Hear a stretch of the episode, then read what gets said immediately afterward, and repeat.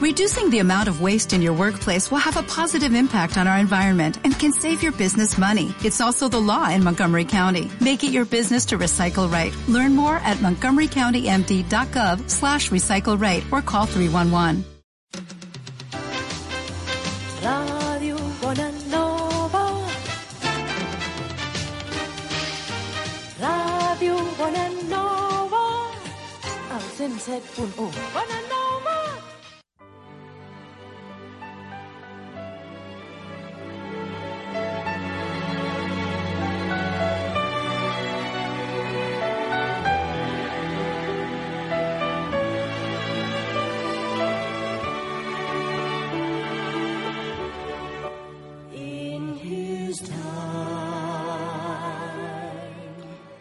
Están ustedes en el púlpito de la Iglesia Evangélica Bautista Piedra de Ayuda en la calle San Eusebio 54.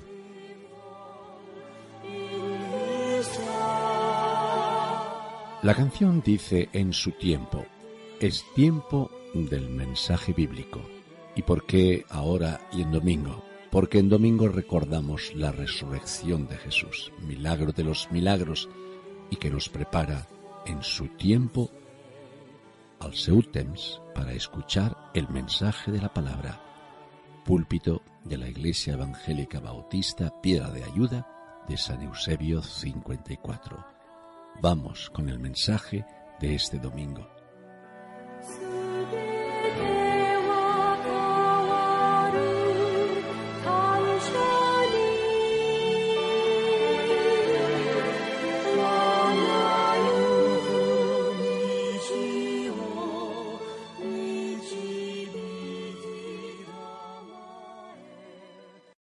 Siguiendo el tema que quería y estoy tratando de alguna manera durante diversos domingos, habíamos empezado hablando de la psiquiatría de Dios. Dios conforta el alma, Salmo 23. Luego hablamos de modelos de conducta, porque la conducta también nos trae paz o infelicidad. La ética cristiana tiene que ser un objetivo claro de un creyente. No podemos ser incoherentes hablar, cantar, orar de una manera y que nuestra vida sea distinta a lo que cantamos, oramos y decimos. Y empezamos también a estudiar las llaves, las claves de la felicidad, haciendo un pequeño desarrollo que se ha quedado sin poderlo terminar y que hoy no podía hacerlo porque requeriría más tiempo, que es las llaves de la felicidad basándose en las bienaventuranzas. Y hoy nos correspondería hablar de comunicación el secreto de la comunicación, la importancia de la comunicación, no simplemente en la, comunicación pública, sino en la comunión y la comunicación interna. Cuando no tenemos buena comunicación interna, difícilmente podemos tener comunicación externa correcta. La comunidad, la comunicación interna forma un alto porcentaje de nuestra manera de comunicarnos con los demás. Y estudiando comunicación, cómo nos comunicamos, evidentemente ya esto requeriría bastante tiempo, porque como hago radio, y aquí tenemos a Daniel que lo ha hecho y estoy esperando que algún día vuelva a decir, pues cuenta otra vez conmigo, ¿eh? lo sobornaré si puedo, no sé si tendré que empezar sobornando a la familia, y luego a él. En radio hay un elemento muy sencillo, es el emisor y el transmisor, es decir, el emisor, uno habla por el micrófono, el emisor transmite y luego el, ahora el, móvil, el iPad, eh, Internet escucha.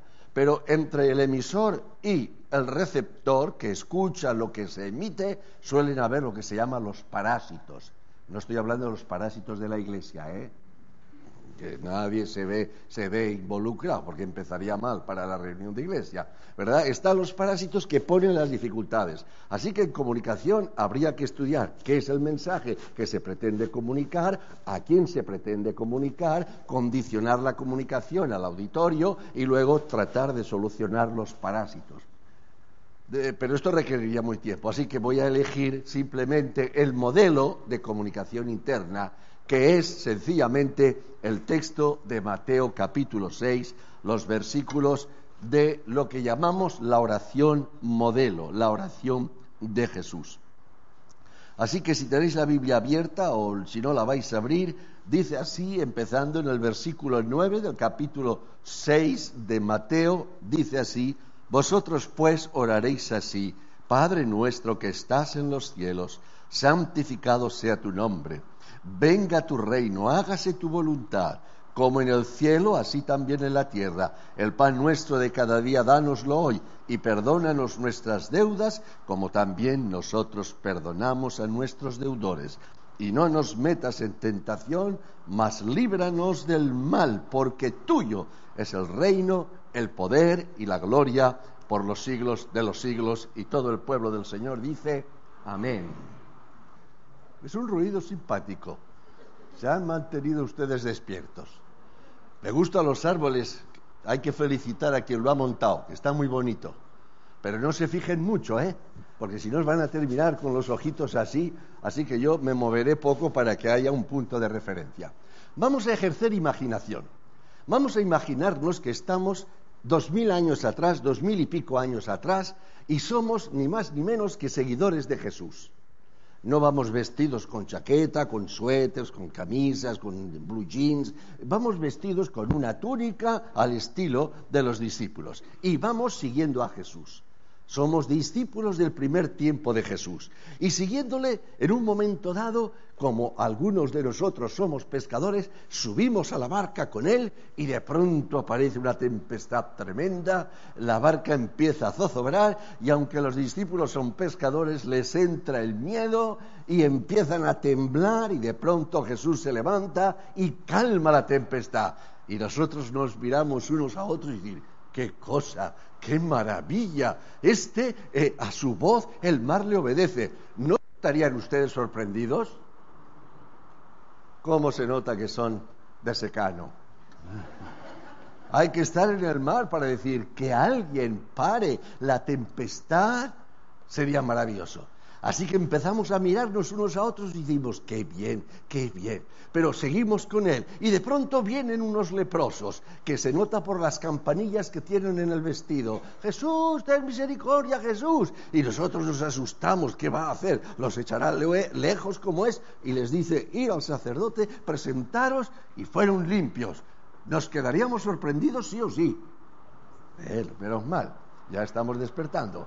Y seguimos con Él. Y de pronto nos manda a trabajar. Sí, nos manda a trabajar. Porque somos sus discípulos. Y nos dice ir a recoger los mendrugos de pan que han sobrado. Y, cargamos con doce cestas, uno para cada uno. Y recogemos un montón Fíjense que señor estaba, yo creo que tenía algún matiz catalán de ahorrar, ¿eh? Se ha sobrado, ahorrarlo. El que guarda cuando hay, tiene para cuando no hay. Y nos manda a recoger. Y mientras recogemos los restos, decimos, ¡ay, ha sobrado! Si habían aquí cinco mil personas. Y, el Andresito ah, eh, trajo un muchacho que tenía cinco pares y, y dos peces. ¡Qué milagro! ¿Y no nos quedaríamos asombrados? ¿Nos quedaríamos asombrados?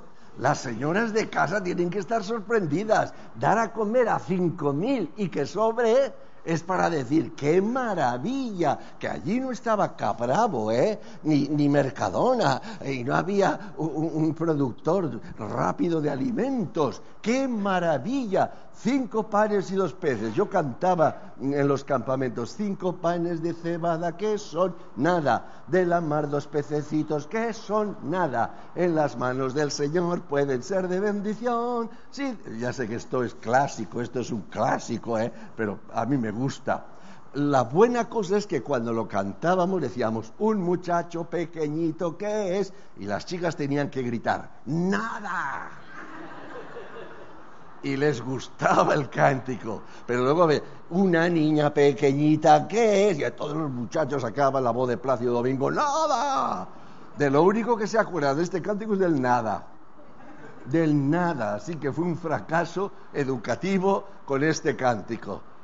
Maravillados quedaríamos alimentar a tantos con cinco panes y dos peces. Y seguimos y descubrimos que cura a los paralíticos, da vista a los ciegos, mm, mm, sana a los leprosos.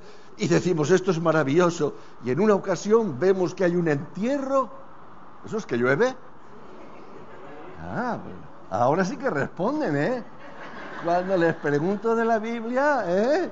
¿eh? Están calladitos, hay que ver, hay que ver. Demos gracias a Dios que llueve. Y demos gracias a Dios que tenemos las narices como las tenemos. Porque si las tuviéramos al revés, salgan, salgan con la lluvia. Y ya verán ustedes, Dios nos ha hecho maravillosos. Estamos sorprendidos. Sana, alimenta, cura. Y cuando Él pasa por un entierro, deja de ser entierro. Y nos quedamos sorprendidos. Pero un día se gira y aunque estamos sorprendidos, nos dice, como el Padre me envió, así os envío yo a vosotros. Y nos quedamos de piedra. Nos envía a hacer qué? Lo que Pedro el impetuoso puede decir, hombre, haremos algunas cositas. Pero entonces añade Jesús, cosas más grandes que las que yo he hecho, vosotros haréis. Y entonces ya nos entra el nerviosismo. ¿Cómo podemos hacer nosotros cosas más grandes? No sé si ustedes estarán dándose cuenta que estoy indirectamente enviándoles a la importancia de no regatear a Dios cuando se trata de hacer las cosas y no sentirnos de entrada impotentes para hacer, porque Dios dijo, cosas más grandes que yo haré. ¿Cómo podíamos hacer más cosas? Para un debate de teología es que la iglesia de Dios puede hacer cosas más grandes que las que Jesús hizo. Es que nosotros como creyentes podemos hacer cosas más grandes que las que Jesús hizo. Y de entrada podríamos decir, no, pues Él lo prometió, cosas más grandes que los que yo he hecho, vosotros haréis.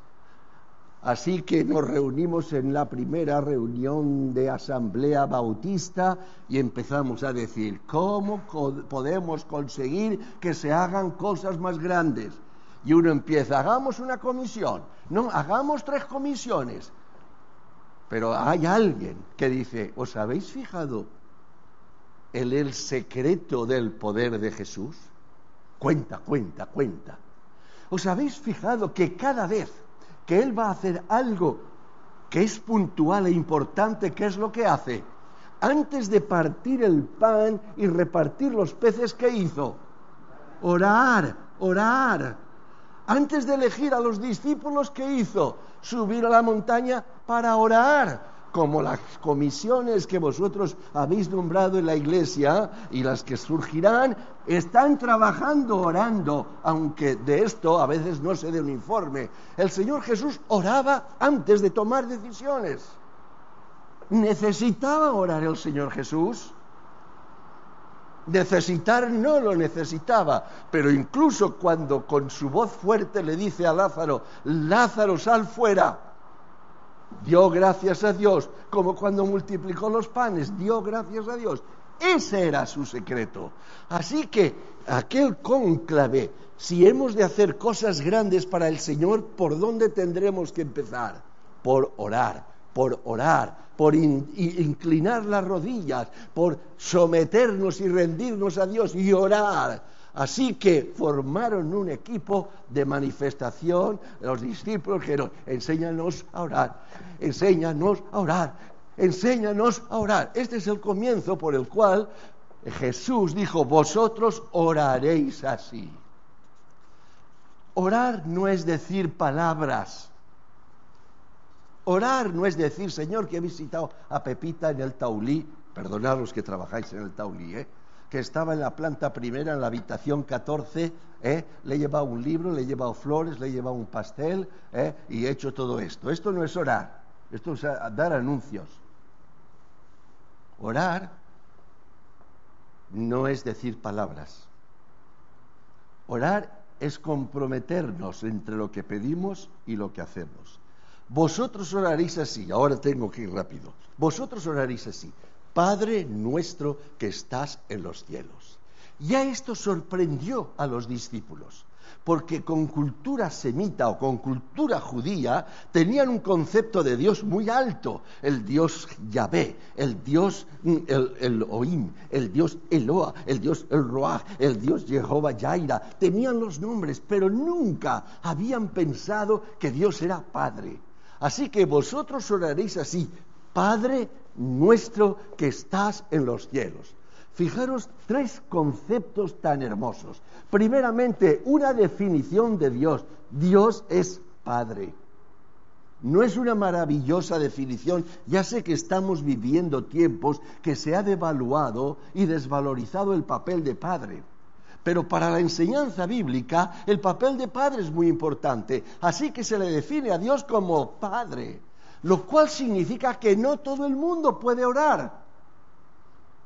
Porque si uno no es hijo, no puede orar al Padre. La oración se traduce en una liturgia vacía o vacua cuando uno no puede acercarse a Dios diciendo Padre. Pero al mismo tiempo, la expresión Padre significa patrón. Es decir, el modelo, Jesucristo diría en este mismo capítulo de Mateo, el capítulo anterior 5, Sed perfectos como quién? Como vuestro Padre que está en los cielos es perfecto. De manera que Padre, una definición de Dios extraordinaria, pero al mismo tiempo un compromiso. El Padre ha de ser patrón, es decir, el modelo, nuestra vida cristiana, nuestro testimonio cristiano, nuestro vivir cristiano, tiene que seguir el patrón de Dios. Lo diré bajito por si queda grabado. Ni siquiera el patrón bautista. ¿No os habéis escandalizado? ¿Estáis aquí? Padre nuestro. Segunda palabra, nuestro. No se puede vivir un cristianismo individual e individualista. Cuando se es creyente y se tiene a Dios como Padre, formamos parte de la familia formamos parte de la congregación. No dice, Padre mío, tuyo no sé si lo es. Padre nuestro. El compromiso en la vida cristiana y el compromiso en la familia de Dios es necesario si vivimos un cristianismo como Dios quiere que lo vivamos. Padre nuestro. Y luego tenemos la ubicación. Padre nuestro que estás en los cielos. Y esto no significa lejanía, eso significa que está en alto precisamente para supervisar, episcopear nuestra vida de tal manera que nos conduzca y nos dirija al estar alto en atalaya como de los cielos nos ve. Dios no necesita estar arriba para vernos, pero es la manera en explicarnos, Padre nuestro que estás en los cielos. Qué bonito, ¿no? Saber que tenemos a Dios por Padre si tenemos a Dios por Padre, los creyentes somos hermanos. Y tenemos una patria celestial que es los cielos. Y ahora no penséis que Dios en los cielos está sin dar golpe. ¿Eh? En esta iglesia, por lo que veo, todo el mundo trabaja. Es impresionante. ¿eh? Y estoy encantado. Pues aún hemos de trabajar más. En el cielo Dios está preparando casa para nosotros. ¿Os acordáis cuando Jesucristo dijo, en la casa de mi Padre muchas moradas hay, voy a preparar lugar para vosotros. Es decir, como conozco Roberto y como conozco los gustitos de Roberto, le voy a hacer una casita que esté en relación a como Roberto es. Porque claro, según el vecino que me ponga, le digo, Señor, cámbiame de barrio, cámbiame de barrio. El Señor tiene esa delicadeza. Yo eh, comprendo que saben ustedes discernir la exageración hiperbólica de lo que, que pretendo decir. Voy a preparar lugar para vosotros. El cielo es un lugar. El cielo es un lugar físico. En la casa de mi Padre Dios está en un lugar, está ubicado. Y en ese lugar es a donde nos espera. en ese lugar es donde construye el nuevo cielo y la nueva tierra que nuestra mente no puede imaginar, pero el hecho que no la sepamos imaginar no quiere decir que sea hermosísimo. Algún día hablaremos del cielo. Bien, como tenemos que ir, Padre nuestro que estás en los cielos. ¿Cuál es la siguiente frase? Voces femeninas más que masculinas. Eso me gusta. Santificado sea tu nombre. ¿Qué quiere decir Jesucristo cuando señala santificado sea tu nombre? Porque a veces hemos pensado que la santificación del nombre de Dios está en repetir muchas veces ciertos cánticos que cantamos 417 veces aleluya y dice ahora vamos a cantar el coro y otra vez aleluya. Cuando yo era católico, yo aprendí la letanía. Si hay aquí gente de juventud acumulada que fue católico romano antes, se acordarán ustedes de aquella letanía. Virgen de los ángeles, ruega por nosotros. Estrella de la mañana, ruega por nosotros. Mm, ama de casa perfecta, ruega por nosotros. Virgen de los dolores, ruega por nosotros. ¿Se acuerdan ustedes? Esos son letanías. Muchas sectas tienen letanías. Los bajáis, Hare Krishna, Hare Hare Hare, Hare Krishna, Hare Hare Hare. Todo el mundo tiene letanías. Y los evangélicos también hemos hecho letanías. Pensamos que por repetir una frase muchas veces estamos santificando el nombre de Dios. No, no, no. Hay que alabar. Gloria a Dios por el grupo de alabanza que tenemos. Gracias a Dios. Darlo, evaluarlo. Os aseguro que me enriquece y me edifica santificado sea tu nombre, es una trampa. Una trampa que Dios pone en la oración. Padre nuestro que estás en los cielos, santificado sea tu nombre. Les voy a explicar qué significa santificado sea tu nombre, aunque ustedes lo van a comprender perfectamente. Cuando yo era muchachito, tenía un vicio. Bueno, tengo todavía algunos, pero algunos se me curaron. Y uno es que cuando en casa comíamos, aunque comíamos de forma pobrecita y humilde, yo he comido sémola. ¿Alguien sabe lo que es la sémola? ¿Han comido ustedes sémola? ¿Pero cuál? ¿De la enterita o de la que ya surge troceada? Sémola. Mi abuela era fenomenal como cocinera, sabía hacer concretas de gallina sin gallina y yo no sé de dónde sacaba, porque el caldo magi ¿eh? de gallina blanca, que te pensaba que con un trocito de caldo magi sabía aquello a puchero. En fin, pero de todos modos, gracias a Dios, comíamos, no nos faltó nunca el pan, gracias a Dios, pero tardaba entre el primer plato y el segundo, ¿eh? yo no sé si para que hiciéramos la digestión faltaba un poquito de tiempo. Aunque comíamos humildemente, me enseñaron a comer con cuchillo, cuchara y tenedor. Y cuando el tiempo, el tiempo eh, se me hacía largo, cogía el tenedor, y por esto he dicho que no me gustaría que se grabase, pero es igual, y me limpiaba las uñas. Hay que ver, hay que decir algo raro para que ustedes sonrían, ¿eh? Y mi abuela, que siempre estaba en la mesa con una cuchara de madera, cuando me veía coger el tenedor, no, no tenía problemas de que le metiese una querella por... Cogía la paleta, ¡pam! Ya, eso no se hace. Ya no pero es que, que no se hace punto. ¿Qué tiempo es aquello, verdad? Cualquiera hace esto ahora. Pero me daba una lección pero ya, ya, si yo ya sé que no se hace, si un día estarás comiendo fuera de casa y si tienes una costumbre fea, la harás. Y pensarán, y ahí me tocaba la fibra sensible, y pensarán que tu madre no te educa. Tenía razón. Ya fui estudiante de seminario y me invitó una familia, me invitaban de cuando en cuando, sobre todo cuando tenían hijas casaderas, para ver. ¿eh? Y me invitaron a una familia a comer, a comer el fin de semana y aquello sí que era comer, aquello sí que era comer. Y casi sin darme cuenta, mientras venía el segundo plato, cogí el tenedor y me acordé si te ven hacer esto, pensarán que tu madre no te educa. ¿Qué quiere decir santificado sea tu nombre?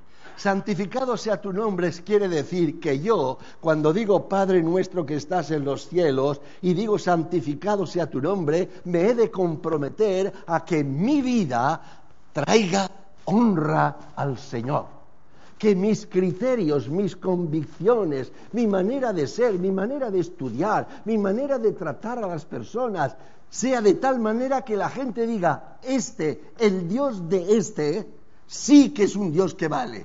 ¿Entienden ustedes? En este sentido, el santificado sea tu nombre era el compromiso de procurar que con nuestra vida honremos el nombre de Dios. ¿Qué son ustedes? ¿Aristócratas? ¿Demócratas? ¿Plutócratas? ¿Tecnócratas? ¿De qué reino son? Padre nuestro que estás en los cielos, santificado sea tu nombre, vénganos tú ¿Y qué significa decirle a Dios en oración, vénganos tu reino? Significa yo estoy sometido al reino de Dios. Vivo en este mundo, vivo en medio de un mundo donde la política y los partidos y los gobiernos son importantes y necesarios, están en la escritura. Pero un creyente cuando dice venga tu reino, está diciendo venga tu estilo, venga tu filosofía de vida, vengan tus valores, vengan tus principios y debemos, pertenecer al reino de Dios, al reino donde Dios es el soberano Señor, y eso debe ser prioritario. Y para que veáis que no hay duda en cuanto a esto, la siguiente frase, ¿cuál es? Hágase tu voluntad. ¿Cómo se hace la voluntad? ¿Como lo marca nuestra denominación? ¿Como lo manda la costumbre de los santos evangélicos? Porque nosotros tenemos también el santo evangelio de las tradiciones evangélicas venga tu voluntad, venga tu reino, hágase tu voluntad como en el cielo, así también en la tierra. Y ahora, ¿cómo creen ustedes que se hace la voluntad de Dios en el cielo? Imagínense por un momento, ya que nos hemos imaginado que íbamos caminando siguiendo a Jesús, imagínense que somos angelitos. ¿Se lo pueden imaginar? Eh, estamos en el cielo y somos angelitos. Estamos dos mil años atrás, si hay las películas que el paso del tiempo te vas atrás y te vas adelante, ah, hemos llegado, estamos en el cielo. Y el Señor tiene un plan, el plan de enviar a un ángel a Nazaret, a un pueblecito, ¿verdad? Donde hay una doncella que está a punto de desposarse y que está trabajando. Y Dios dice, necesito un ángel para ir a Nazaret.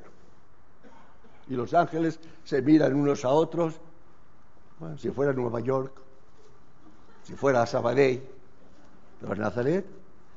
¿Ustedes creen que habrá recelos entre los ángeles para responder a la invitación? Yo creo que el Señor dice, necesito un ángel. Y ahí viene Miguel, Rafael, ahí vienen los querubines, ahí dándose codazos allí, aquí, aquí, aquí estoy, Señor. La voluntad en el cielo se hace gozosa, voluntaria y alegremente. Vamos a tener reunión de iglesia. Y necesitamos personas que trabajen. No oréis hoy, no oréis hoy. Vénganos tu reino. Sea hecha tu voluntad como en el cielo, si no hay disposición de hacerla gozosa y voluntariamente. Este es un requisito básico, hacer las cosas voluntariamente, hacerlas gozosamente y sobre todo seguros que podemos hacerlo porque el Padre ayuda al hijo o a la hija que desea. Estamos casi al final. El pan nuestro de cada día. En mi iglesia de Bonanova había un muchacho que decía, el pan nuestro de cada día, dánoslo de hoy.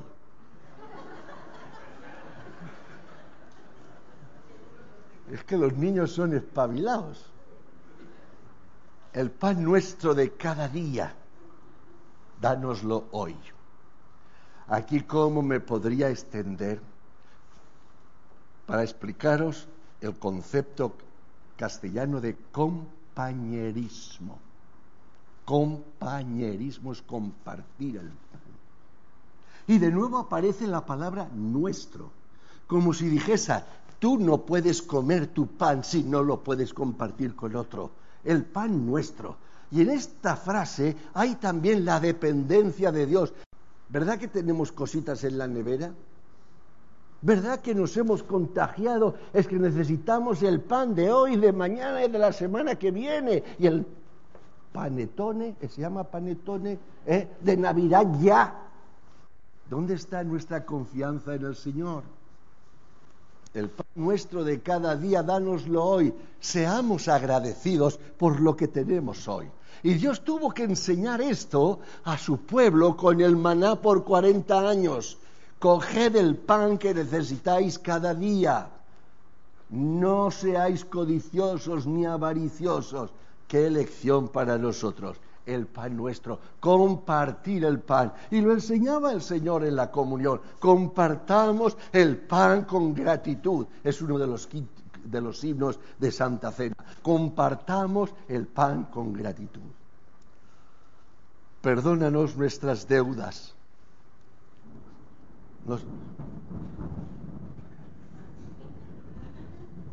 al hablar de deudas,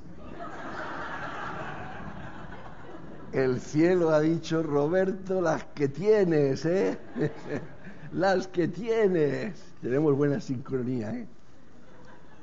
Es curioso que con los teólogos que tiene la Iglesia Católica se quiso cambiar el Padre Nuestro, porque claro, decían que, decir las, perdona nuestras deudas en países de Bolivia, de Colombia, de Honduras, donde hay tanta pobreza, pues que era una ofensa. No se podía decir el nuestras deudas porque no las había. Qué mal han entendido este texto. No se trata de deudas económicas. Estamos en deuda con Dios, tomemos buena nota, Estamos en deuda con Dios cuando nos ha dado capacidades, nos ha dado conocimientos, nos ha dado talentos y no los ponemos a su servicio. Es que no conocéis la parábola de los talentos. Al que le dio diez, ¿qué exigió? Diez. Al que le dio cinco, ¿qué? Cinco. Y al que dio uno, le hubiera, se hubiera, le hubiera felicitado igual, igual, buen, buen siervo y fiel, si ha servido con un uno, pero aquel lo quería guardar. Aquel lo quería guardar. Aquel no quería arriesgarse. Perdónanos nuestras deudas, Señor. No simplemente son nuestros pecados, porque nuestros pecados son también de omisión. Cuando no ponemos al servicio de Dios las cosas que tenemos, estamos en deuda con Él. Nuestro tiempo no es nuestro tiempo. El tiempo nuestro es de Dios y quiere que lo repartamos en el trabajo, en la familia, en las relaciones, pero también tiene que haber el tiempo de Dios, el tiempo del alma. El tiempo es de Dios, la cartera es de Dios. Sí, sí, sí, la cartera es de Dios. A mí no me preocupa en las ofrendas lo que dan, sino lo que se quedan. Porque hay algunos que dan, pero se quedan mucho más. Estamos en deuda con Dios. Perdónanos nuestras deudas. Y ya finalmente, no nos metas en tentación. Aquí tendría que explicar lo que significa la palabra tentación con el sinónimo de pruebas. No nos metas en pruebas. Líbranos del mal. Hermanos, ¿qué nos preocupa como iglesia? La oración del Señor que no era para que repitiéramos como un sonsonete esta oración. Yo la he escuchado esta oración en ruso, en armenio, tengo armenios, en japonés, en suajili, y donde quiera que se reza este rezo, suena igual. No, no, no, no. Señor nos, no nos dio una oración para ser repetida. El Señor nos dio los canales de cómo tiene que ser una oración.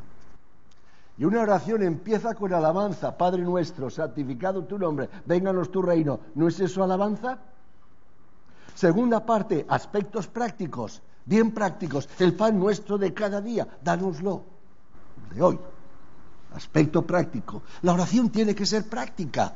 Algunas veces decimos, Señor, bendice a los de Abisinia y no nos preocupamos de la visina. Es que no hay que evangelizar a la visina. Está mal pronunciado, pero me han entendido porque ustedes son inteligentes, sí o sí. ¿Son inteligentes? Y modestos también, vaya, vaya. La oración tiene que ser concreta. El presente, orar por las cosas concretas que necesitamos. ¿Necesitas poder para hacer más trabajos para el Señor? Pídeselo, porque a todos da abundantemente. ¿Necesitas gracia para hacer un trabajo? Pídeselo. ¿Necesitas un novio? Pídeselo, no en voz alta porque la iglesia dirá, ¡uh! Hay que pedir lo que necesitamos a Dios. Algo tan práctico como el pan nuestro de cada día. El presente. Y en cuanto al futuro, ¿qué es lo que nos asusta del futuro? ¿Saben ustedes lo que me asusta el no poder realizar la labor que quiero con la ayuda del Señor y vuestra hacer en esta iglesia? No me asusta que seamos pobres. No me asusta que podamos tener enfermedades difíciles de explicar.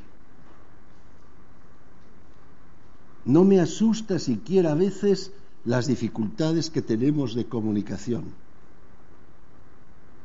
me asusta de en cuanto al futuro que caigamos en la tentación. Porque son las tentaciones las que nos apartan de Dios. Son las tentaciones las que separan una pareja. Son las tentaciones las que pervierten muchas veces a nuestra juventud y a nuestros niños. Son las tentaciones de nuestro egoísmo las que traen mucha de la insatisfacción e infelicidad que tenemos. Por lo tanto, cuando el Señor nos enseña a pedir por el futuro, no dice, ay Señor, no me hagas viejito. Ay Señor, no me tengas Ah, hay que orar por estas cosas, pero una de las cosas por las que tenemos que estar en alerta es en no caer en la tentación. La oración del Señor tiene su pasado, su presente y su futuro. Alabanza a Dios, peticiones concretas y luego pensando en el futuro, que Dios nos libre de mal y de tentaciones.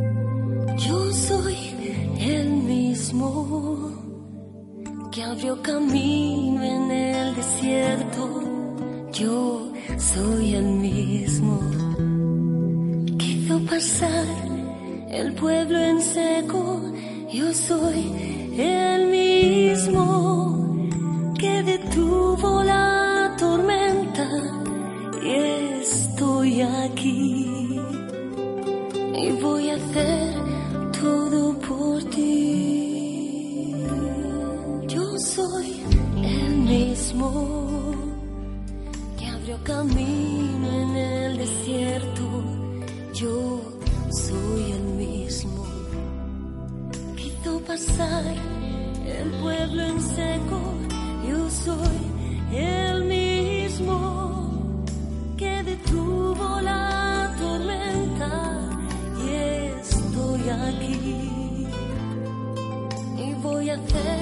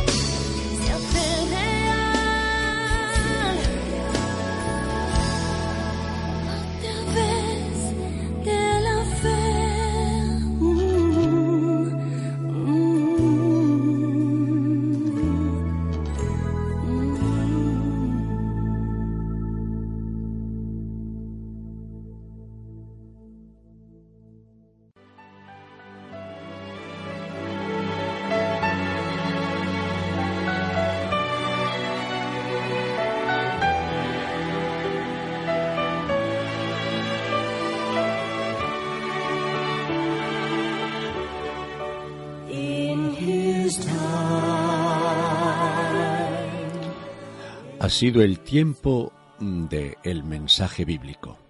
Púlpito de la Iglesia Evangélica Bautista Piedra de Ayuda. Calle San Eusebio 54. Hemos asistido a la predicación del Evangelio. Si el mensaje le ha hecho bien, si quisiera ampliar conocimiento sobre el mismo, si quisiera tener una copia de este mismo mensaje, llámenos a Radio Bonanova 93 202 3436. Púlpito Cristiano, el púlpito de la Iglesia Evangélica Bautista Piedra de Ayuda. En su tiempo, el tiempo del mensaje, ahora es su tiempo de reflexionar sobre lo oído y sentido.